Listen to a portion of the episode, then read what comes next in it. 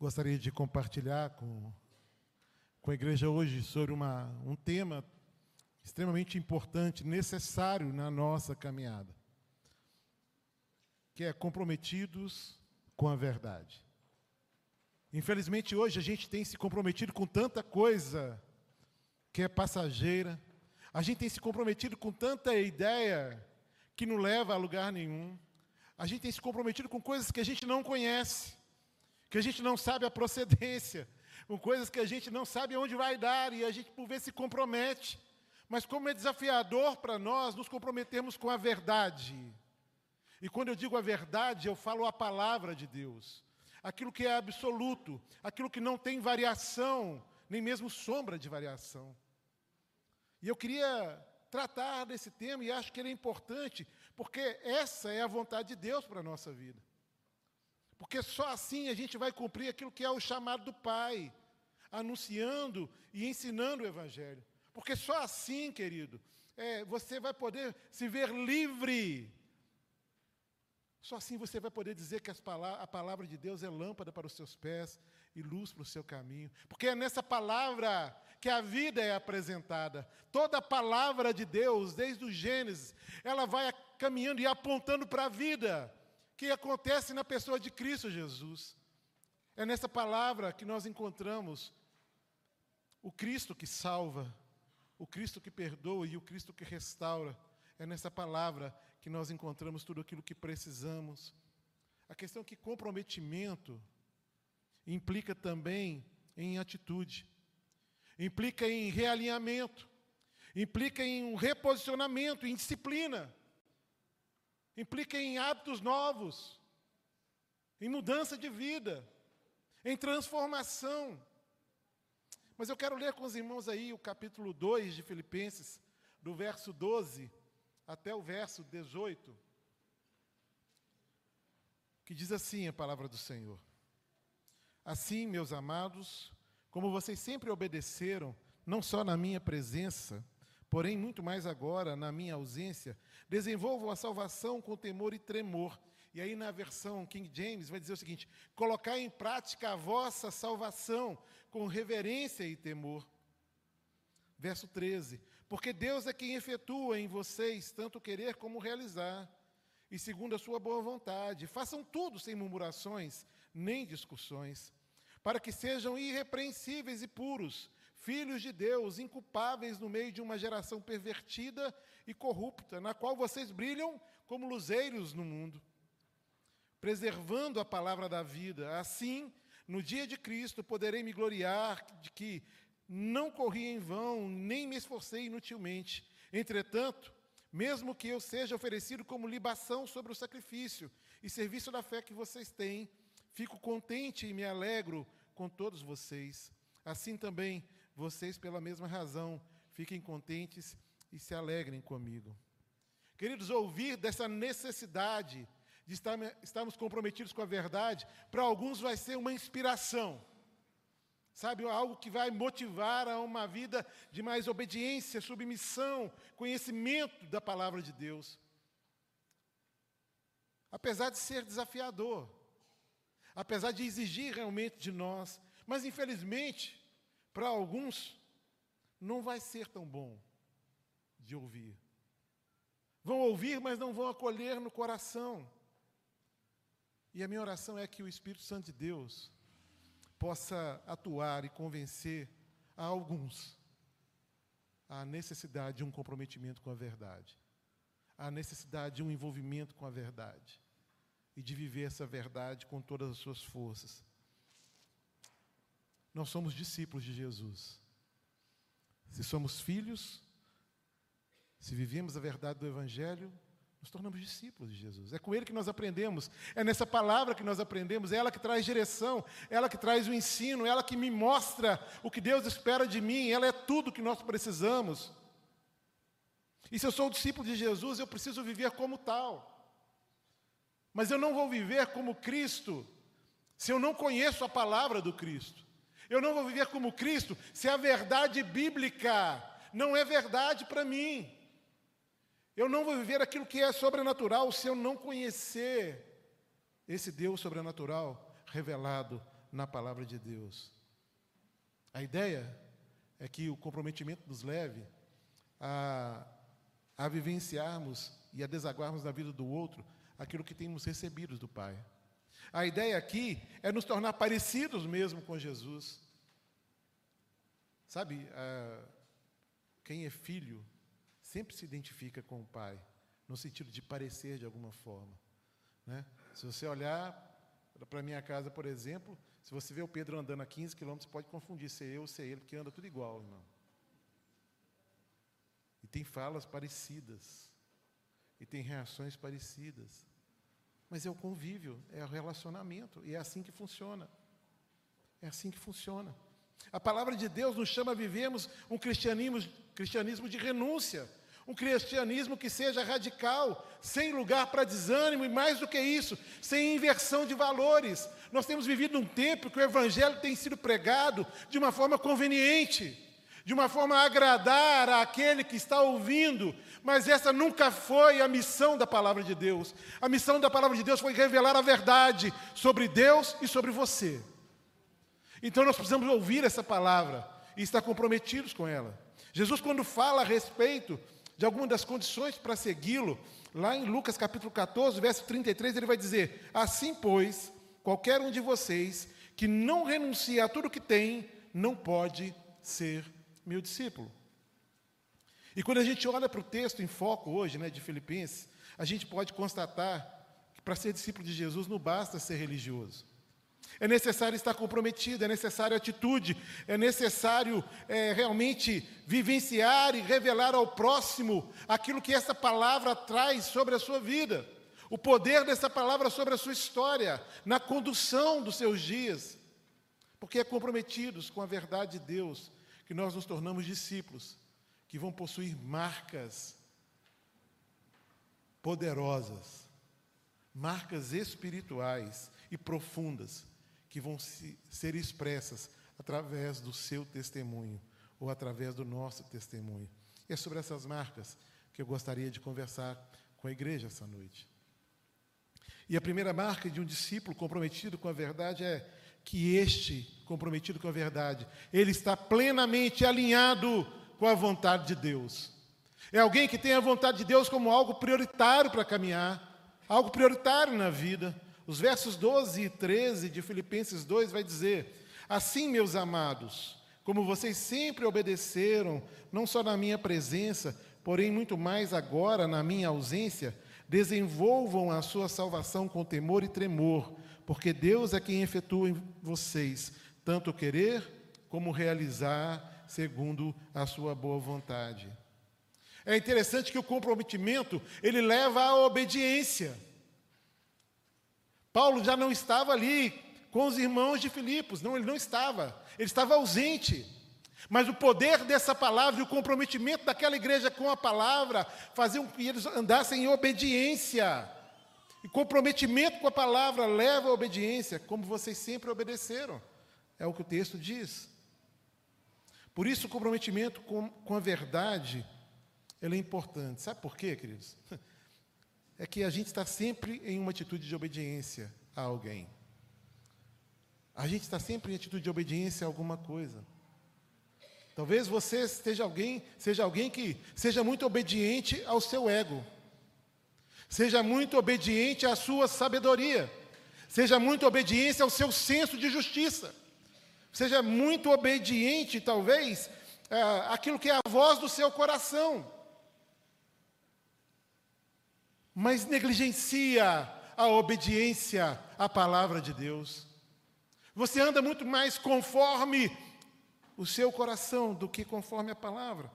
O apóstolo Paulo fala sobre essa atitude de obediência ali aos cristãos de Roma, e ele vai dizer: será que vocês não sabem que, ao oferecerem como servos para a obediência, vocês são servos daquele que obedecem, seja do pecado que leva à morte, ou da obediência que conduz à justiça?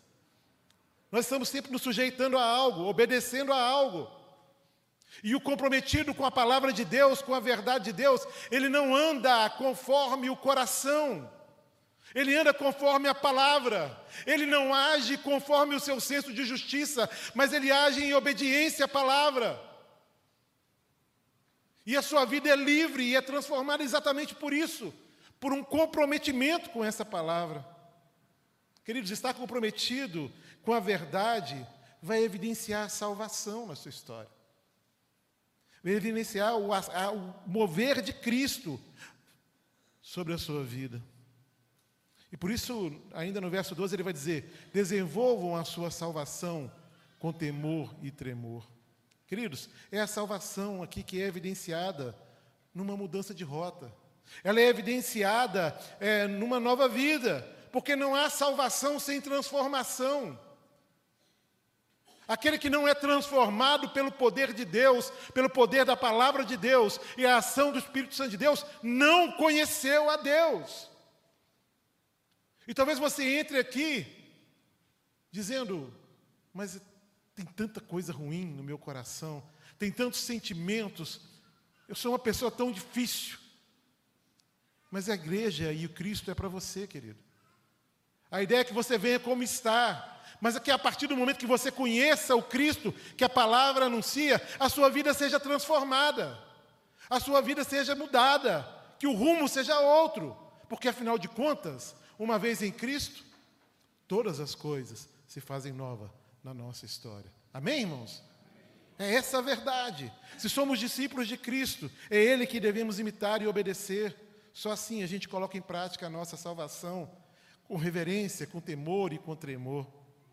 O comprometimento com a verdade, ele também vai produzir uma espiritualidade com responsabilidade, irmãos. Isso é muito sério. Olha o que diz aí o verso 13: porque Deus é quem efetua em vocês, tanto querer quanto realizar. Se somos nós cooperadores de Deus, e vocês são lavouras de Deus, são também edifícios de Deus. Nós somos essas pessoas. Deus nos alcançou, Ele é o Senhor da nossa vida. É uma vida realmente à disposição do Pai. É uma vida que realmente vive aquilo que é a vontade do próprio Deus. E como a gente ouviu hoje pela manhã, quando a Ana falou a respeito ali, né, leu o texto de Gálatas, e ela vai citar Paulo falando lá, né? quando ele vai dizer: Estou crucificado com Cristo, e vivo não mais eu, mas Cristo vive em mim. E a vida que vivo no corpo, eu vivo pela fé no Filho de Deus que me amou e se entregou por mim. Queridos, é necessário realmente esse, esse viver diferente daquilo que é natural, porque a vontade, o efetuar de Deus, a vontade de Deus para nós, é que a gente possa viver a vida que é dele e não a nossa. Às vezes a gente confunde as coisas e a gente entende que Deus tem o melhor do que eu quero, para fazer do jeito que eu quero. Não! Você foi chamado para ser sal e ser luz, querido. Você foi chamado para refletir a glória de Cristo. Você foi chamado para, nas suas ações, nas suas conversas, naquilo que você assiste, o nome de Cristo seja levantado. Não dá para viver a vida de qualquer forma. Não adianta ser religioso se não for comprometido com a verdade. Não adianta conhecer textos de cor, se essa palavra não faz sentido, não norteia a sua vida. Você está se enganando. E vai chegar um dia que eu e você vamos prestar contas ao Senhor da nossa caminhada e com quem estávamos comprometidos aqui nessa terra. Queridos, o comprometimento com a verdade, ele produz uma espiritualidade com responsabilidade. Ele também produz aquilo que eu vou chamar de viver a vontade segura e soberana de Deus na nossa vida. E no finalzinho do verso 13 ele vai dizer: segundo a sua boa vontade. Que Paulo vai dizer que ela é boa, perfeita e agradável. Portanto, queridos, estar comprometido com a palavra de Deus é o que vai nos levar a experimentar do exercício da soberania de Deus sobre a nossa história, sobre a nossa vida o que evidencia o senhorio de Cristo na nossa caminhada. É nesse comprometimento que eu vou experimentar a boa, perfeita e agradável vontade de Pai. É nesse sentimento ou nesse comprometimento que eu vou poder viver aquilo que é o exercício da soberania de Deus sobre a sua vida. E nada melhor do que isso, irmãos. Vivemos debaixo da condução do Senhor caminharam na direção que Ele dá, estávamos por Ele rodeados, e a Sua mão sobre nós conduzindo a nossa história. Mas é necessário comprometimento. É necessário realmente comprometimento com essa palavra. Porque um discípulo comprometido com a verdade, ele vai estar sempre alinhado com a vontade de Deus. Ele vai sempre preferir o que Deus fala na palavra. Ele não vai andar conforme a sua vontade, mas ele vai andar conforme essa verdade. E ele vai obedecer essa verdade. Isso é estar alinhado. É viver os sonhos de Deus para você, querido. A gente tem o costume de conquistar as coisas, né? E depois consagrar. A gente é chamado para muitas coisas. Se pastor, abrir uma empresa, abrir isso, podia ir lá orar, consagrar. A gente vai, a gente ora. E Deus abençoe, irmãos. Mas o que a gente aprende na palavra é que primeiro eu preciso consagrar para depois conquistar. Essa é a verdade. Eu preciso consagrar primeiro para depois conquistar. Sabe? Porque aí eu vou conquistar aquilo que Deus tem para mim. Eu não vou pedir para Deus dar um jeito numa escolha que eu fiz errada. Eu vou fazer a escolha de Deus, eu vou fazer do jeito de Deus. E então eu posso conquistar. Queridos, as marcas em discípulo comprometido com a verdade, elas também se revelam em um viver exemplar. E como isso é desafiador para a gente, né? Porque por vezes, quando estamos neste ambiente, que é um ambiente de culto, é tudo muito tranquilo. Nem sempre, mas a maioria das vezes sim, é tranquilo. Eu não sou colocado à prova. Eu não sou, de alguma forma, testado né, naquilo que são os meus limites ali. Versos 14 e 15, de Filipenses capítulo 2. Façam tudo sem murmurações nem discussões, para que sejam irrepreensíveis e puros, filhos de Deus, inculpáveis no meio de uma geração pervertida e corrupta, na qual vocês brilham como luzeiros no mundo.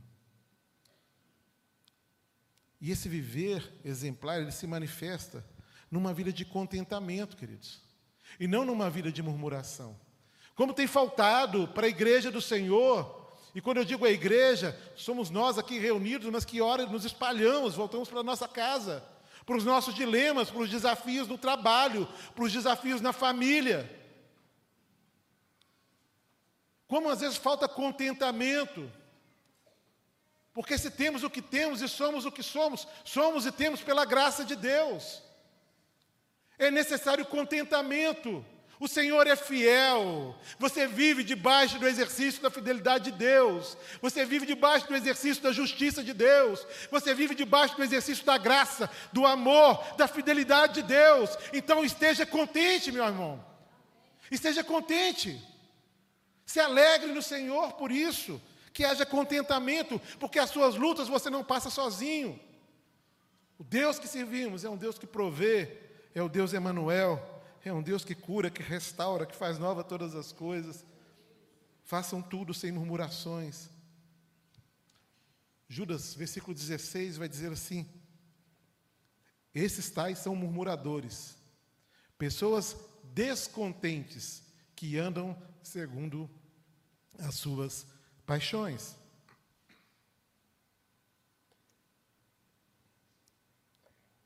Mas esse viver também exemplar ele evidencia contra todo tipo de contenda, se evidencia, né? Contra todo tipo de contenda e discussões. Né? E a expressão aí no verso 14, no final é: e nem discussões. O servo do Senhor não deve andar metido em brigas, querido, mas deve ser brando para com todos. Essa é uma orientação que Paulo dá a Timóteo. É necessário isso, é necessário viver essa realidade. Viver exemplar, ele também gera na, gente um caráter irrepreensível, um caráter sincero, um caráter íntegro. E como o mundo precisa ver isso em nós, diante de tanta corrupção, diante de tanta mentira, diante de tanto engano, diante de um mundo onde o amor que existe é o amor próprio, então somente o amor próprio. É necessário que as pessoas vejam nosso caráter, caráter sendo transformado por essa verdade e a expressão aqui é para que sejam irrepreensíveis e puros. Lá em 1 Pedro capítulo 2, verso 12, nós vamos ler: tendo conduta exemplar no meio dos gentios, para que quando eles o acusarem de malfeitores, observando as boas obras que vocês praticam. Glorifiquem a Deus no dia da visitação. Que a sua vida, querido, seja para a glória de Deus. Que sua forma de falar, de pensar, de agir e reagir apontem para Cristo.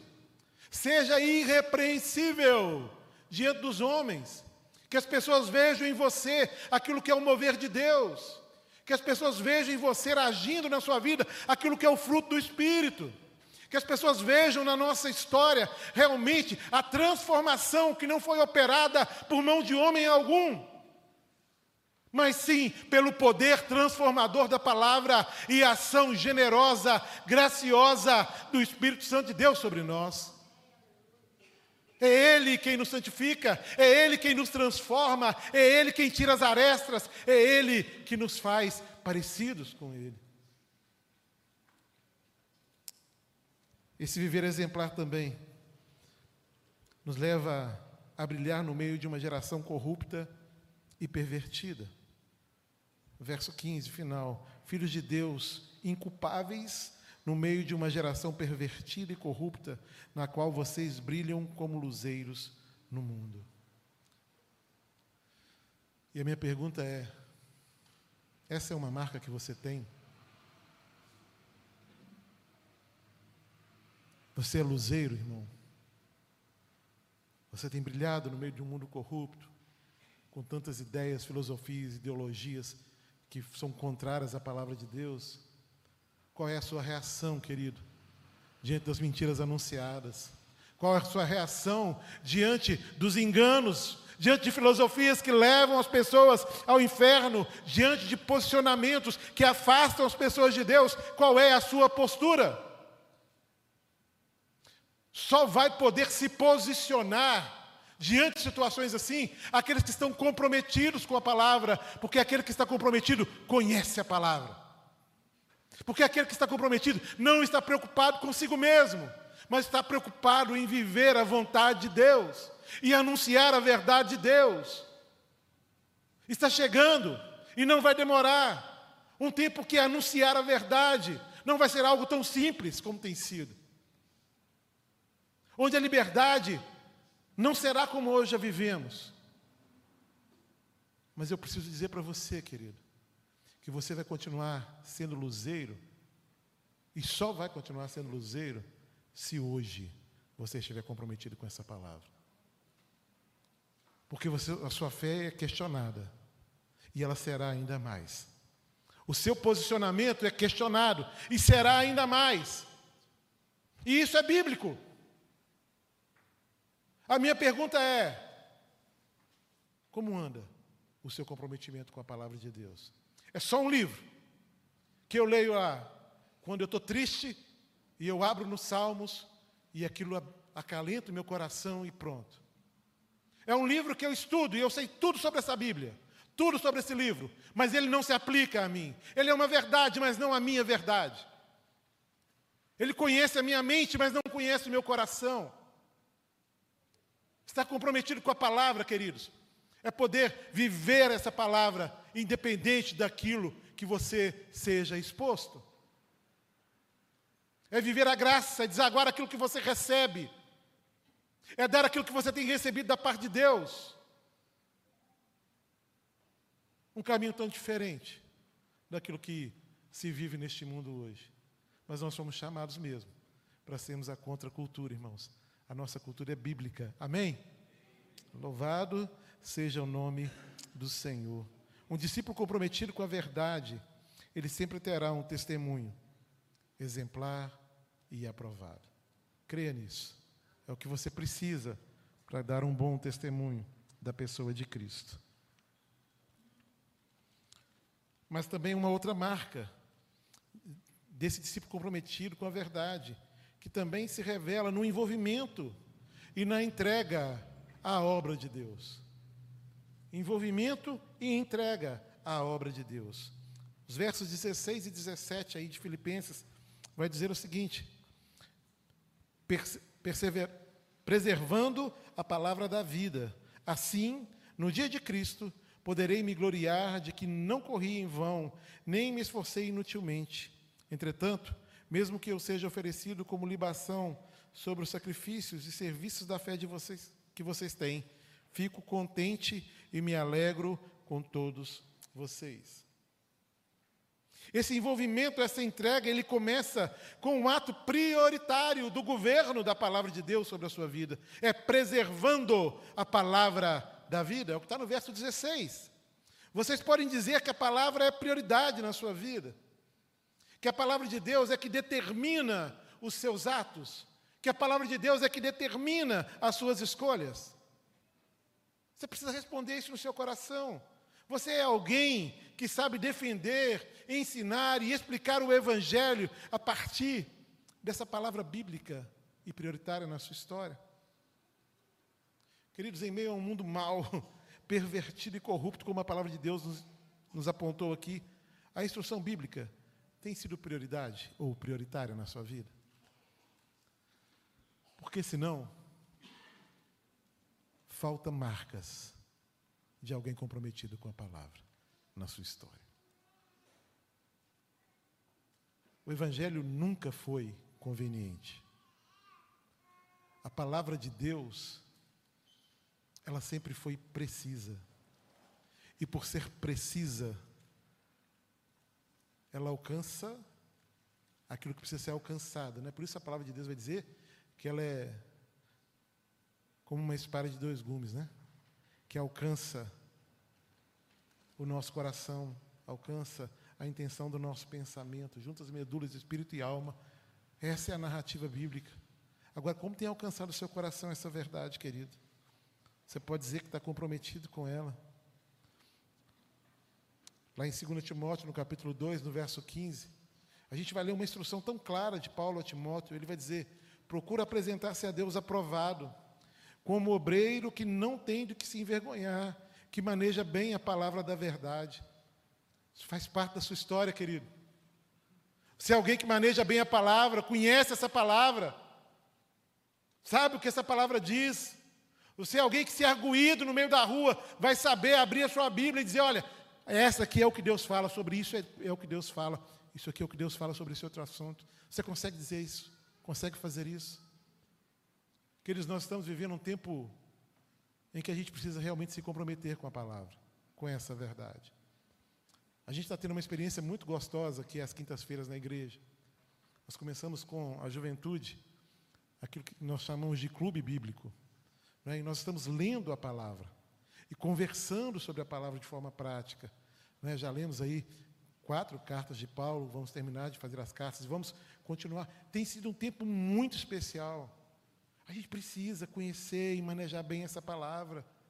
A gente precisa fazer isso. Eu quero te convidar a desenvolver a sua leitura bíblica, querido. Eu quero te convidar realmente a crescer no conhecimento da palavra. Mas também, esse envolvimento e essa entrega é, nos leva a focalizar o dia de Cristo, com alvos muito claramente definidos. Olha o que diz aí o verso 16: Assim, no dia de Cristo, poderei me gloriar de que não corri em vão, nem me esforcei inutilmente. Queridos, o discípulo comprometido com a verdade, ele tem o seu coração aquecido, mesmo no mais rigoroso inverno.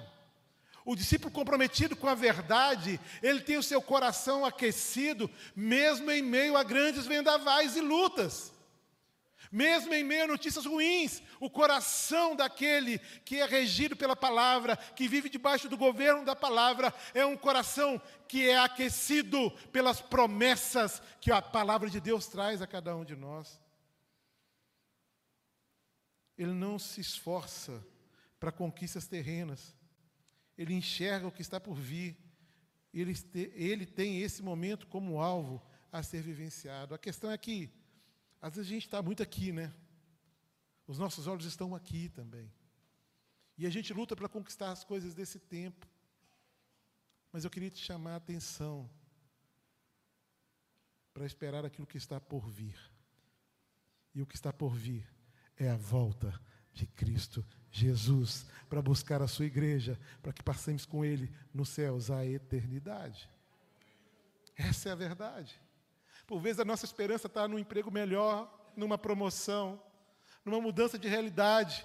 A, nossa, a gente fica colocando as expectativas nas coisas desse tempo, mas aquele que está entregue, aquele que está envolvido na palavra do, do Senhor, ele tem essa capacidade de olhar lá na frente e dizer: os dias aqui são maus, sim, mas eles vão passar rapidamente. A minha alegria, a minha paz, a minha segurança não estão nos dias de hoje, naquilo que eu posso conquistar, mas naquilo que Cristo conquistou na cruz por mim. Aleluia. Glórias a Deus por isso. Louvado seja o nome do Senhor. E olha o que Paulo vai dizer. Assim corro eu, não sem meta, assim luto, como desferindo golpes no ar, mas esmurro meu corpo e reduzo à escravidão, para que, tendo pregado a outros, não venha eu mesmo a ser desqualificado. Essa é ideia realmente de uma vida comprometida, entregue, envolvida naquilo que se anuncia. Queridos, comprometidos com a verdade, nós consideramos as chances de encarar possíveis martírios e sacrifícios. Foi isso que Paulo falou aqui, lá no verso 17. Mesmo que eu seja oferecido como libação, como sacrifício, sobre o sacrifício e serviço da fé. Queridos, essa afirmação que Paulo faz aqui, no verso 17 do capítulo 2 de Filipenses, talvez seja a melhor definição para o que eu vou chamar de comprometimento com a verdade. Paulo prova aqui que não era um mero conhecedor, não era um mero proclamador do Evangelho, havia envolvimento, havia entrega, e a gente vê isso o tempo todo na vida de Paulo. Se você ler as cartas paulinas, você vai entender como esse homem estava comprometido, envolvido e entregue à verdade de Deus, ao propósito de Deus para a vida dele. Havia envolvimento, havia entrega. Mas também marcados pelo comprometimento e entrega, a gente pode celebrar a conquista daquilo que era o alvo do dever a se cumprir, não é? E lá no verso 17, no finalzinho, vai dizer: Fico contente e me alegro com todos vocês. Paulo era alguém comprometido com a verdade, alguém que entendeu o seu chamado e cumpriu com êxito, mesmo em meio a dores, mesmo em meio a perseguições, a açoites, a naufrágio, a prisões, este homem estava comprometido com a palavra, com a verdade. Ele tinha um envolvimento, ele tinha ali realmente uma entrega absoluta de sua vida à verdade de Deus.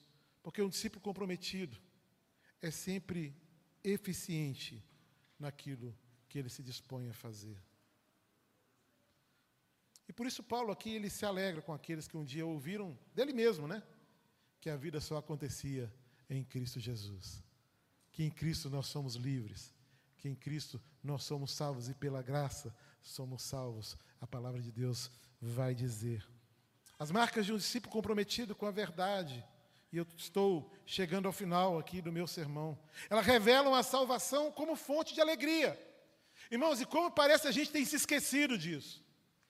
Como parece que a gente tem se distraído dessa verdade que está acima de tudo aquilo que a gente pode viver na terra, de tudo aquilo que a gente pode vivenciar.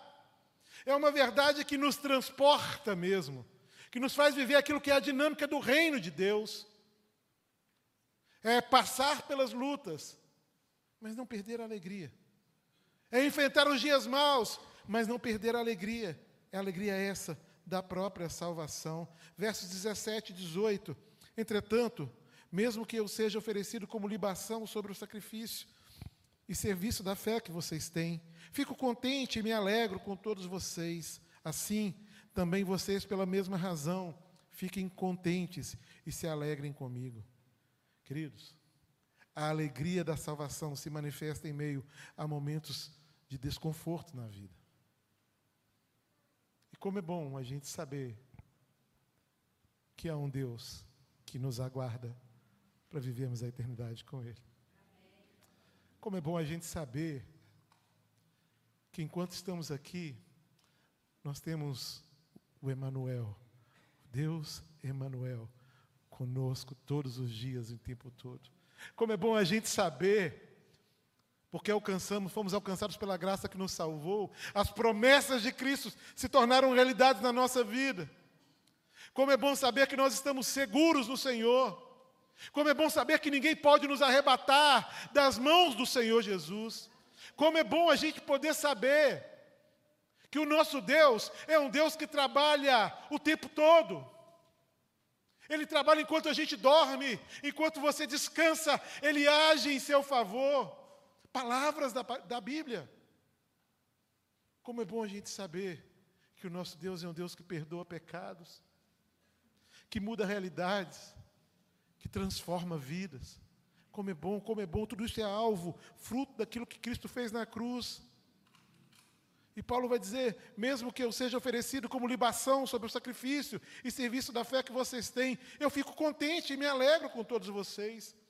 Paulo, em todas as suas narrativas de luta, de prisão, nós nunca vimos na palavra de Deus, não há nenhuma citação de Paulo murmurando, de Paulo entristecido, de Paulo angustiado. A gente viu Paulo bravo, porque a igreja se distraía da verdade, se deixava influenciar por filosofias que não deveriam.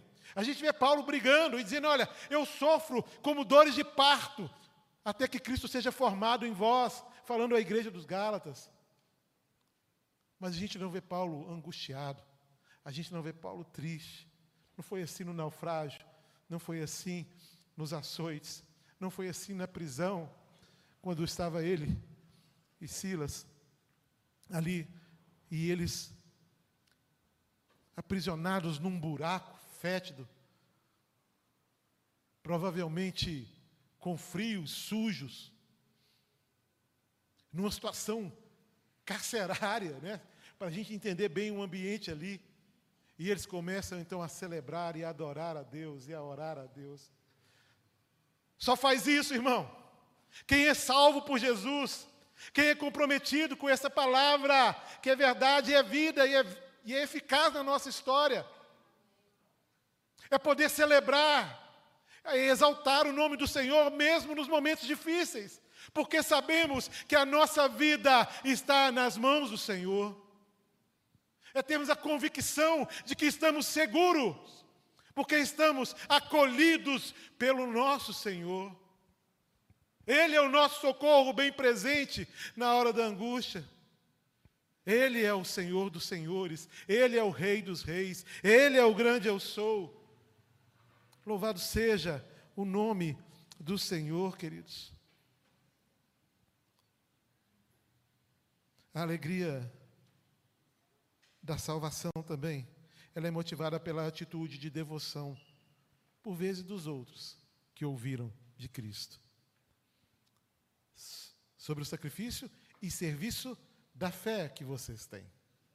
Um povo que exercitava a fé. E agora, lá em Colossenses 1, 24, a gente vai ler: Agora me alegro nos meus sofrimentos por vocês e preencho o, resto, o que resta das aflições de Cristo na minha carne, a favor do seu corpo, que é a igreja. Queridos, o discípulo comprometido com a verdade, ele vai sempre se alegrar com o desenvolvimento espiritual do outro.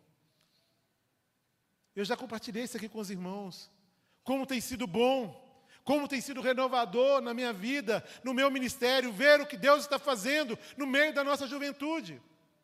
Como tem sido bom ver realmente o povo de Deus querendo mais de Deus. Como isso alegra, como isso realmente traz motivação para o coração da gente. A gente precisa se alegrar com o crescimento do outro. A alegria era a alegria em meus esforços e sofrimentos para que os outros conheçam a Cristo. Se alegre, querido. Por vezes o anunciar é custoso. Por vezes eu falar de Cristo exige de você. A postura de alguém que discipula exige de você. Portanto, desistir de anunciar não é uma opção. Desistir de ensinar a palavra não pode ser uma opção, muito pelo contrário. Você precisa abraçar essa missão como sua, porque Cristo disse que ela é sua. Há um chamado universal sobre a nossa história. E a minha pergunta é: você tem trabalhado? Você tem discipulado? Você tem podido se alegrar com aquilo que, os investimentos espirituais que você tem feito na vida dos outros? A igreja precisa se despertar ainda mais para essa ideia de poder ensinar a palavra, fazer da sua casa um lugar de ensino da palavra, chamar os seus vizinhos e estudar a Bíblia com eles, convidar os seus amigos não crentes para os seus PGMs. É necessário discipular, irmãos. É necessário ensinar a palavra, ensinar a verdade. Nós precisamos acordar, porque o tempo é curto. Há uma urgência. Há uma urgência. E o espaço para a igreja de Cristo aqui na terra está terminando. Mas há um momento em que eu e você vamos nos apresentar diante do Senhor. Então façamos com alegria, sabe, aquilo que temos recebido como missão de Deus, que é anunciar a palavra. A alegria da salvação, queridos, ela é contagiante ela é inspiradora, ela traz motivação. Lá no verso 18 vai dizer: Assim também vocês, pela mesma razão, fiquem contentes e se alegrem comigo. E Paulo aqui, quando diz isso, ele está lembrando daquilo que Cristo fez. Paulo aqui se alegra com o que foi conquistado na cruz, querido, com a salvação, com a garantia de uma vida eterna junto ao Pai. Queridos, a alegria de Paulo estava em ter sido perdoado por Deus regenerado, adotado, justificado em Cristo Jesus. A alegria de Paulo era alicerçada na maior e mais eficiente e suficiente declaração já ouvida na história. Declaração essa, feita na cruz, quando o nosso Senhor Jesus Cristo declarou: está consumado. Está consumado. Foi feito o que tinha que ser feito. Se comprometam com essa verdade, irmãos. Se comprometam com essa verdade. Eu quero, eu quero terminar, o pessoal do louvor já pode chegar aqui. Sabe, porque um, a necessidade, ou o prazer ou a alegria, o privilégio de viver a alegria da salvação, ela traz para a gente alguns benefícios que são quase que imensuráveis. João capítulo 16, verso 22. Assim também agora vocês estão tristes, mas eu os verei outra vez, e o coração de vocês ficará cheio de alegria, e ninguém poderá tirar essa alegria de vocês. Queridos, um discípulo comprometido com a verdade, sabe que tem o seu favor aquilo que é o sobrenatural de Deus. Alguém que se compromete com a verdade de Deus, sabe que tem em seu favor as, as promessas do Pai a própria salvação. E só por isso, pelo agir sobrenatural de Deus, aquele que é comprometido com a verdade, ele vai passar pelos desafios desse tempo, com vivenciando a alegria da salvação. Ele vai chorar diante das suas lutas, mas ele não vai ser escravo do seu choro. Ele vai passar por momentos difíceis, mas ele vai se alegrar nesses momentos, porque vai reconhecer aquilo que é a consequência da salvação sobre a sua vida, que é ter sobre a sua história o Deus Emanuel, é que ter sobre a sua vida o cuidado de Deus de uma forma especial. E eu queria que você baixasse sua cabeça agora. O instrumental vai continuar tocando, os irmãos, por favor, se assentem. E agradeçam a Deus. Peçam pela semana. Que vocês tenham essa semana um testemunho exemplar. Que o comprometimento com a palavra de Deus que os irmãos têm faça diferença na vida dos outros. Ora ao Senhor e em oração silenciosa nós encerramos este culto.